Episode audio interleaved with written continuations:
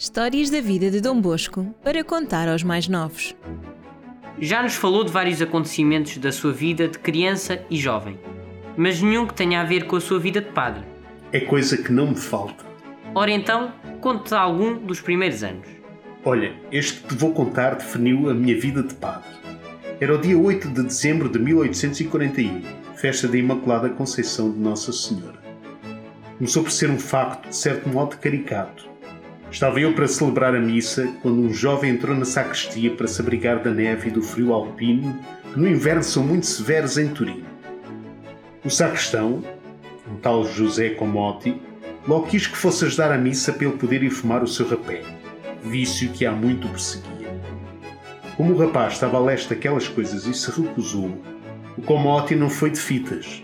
Deu-lhe umas pauladas nas costas com o apagador das velas. Foi aqui intervim, pedindo ao jovem que esperasse por mim, que no fim da missa lhe queria falar. Claro, já estou a ver. No fim da missa, quando foi ter com ele, já só lhe viu a sombra. Por acaso enganas-te? Esperou, disse-me quem era, rezámos uma Ave Maria e combinámos encontrarmos no domingo seguinte. E depois? Depois criámos uma amizade para a vida. Tinha nascido o oratório salesiano.